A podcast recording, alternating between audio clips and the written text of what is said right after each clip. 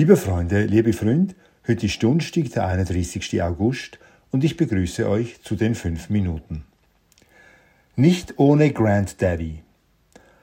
An der Trauung im Schlosspark hatte der Bräutigam unbedingt seinen Großvater mit dabei haben wollen. Und es gelang. Granddaddy, wie alle ihn liebevoll nannten, saß gemütlich auf seinem Stuhl, 95 jung gebliebene Jahre alt, und verfolgte die Zeremonie mit den wissenden Augen eines alten Mannes, der viel gesehen hat. Am Ende der Trauung begaben sich die soeben Vermählten zu ihm und begrüßten ihn voller Glück. Der rüstige Greis gratulierte ihnen. Er fügte hinzu, er freue sich auf ihren Besuch bei ihm nächste Woche. Wir freuen uns auch, Granddaddy, sagte der Bräutigam. Wir gehen dann essen zusammen. Der Großvater nickte und meinte, Versprochen ist versprochen. Er unterhielt sich mit seinem Enkel, als würde er direkt vor ihm sitzen.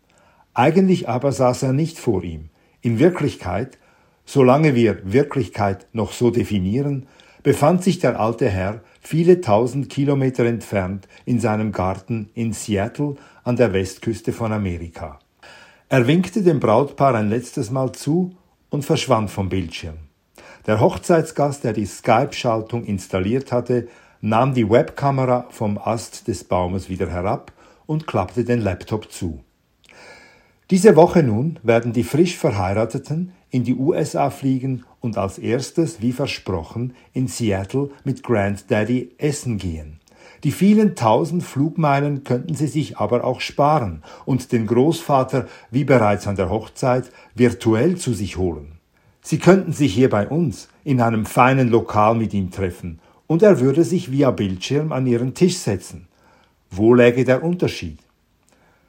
Der Unterschied liegt darin, dass der Enkel seinen Großvater in die Arme nehmen und ihn drücken und spüren möchte. Solange man solche altertümlichen Dinge noch tun will, bin ich beruhigt.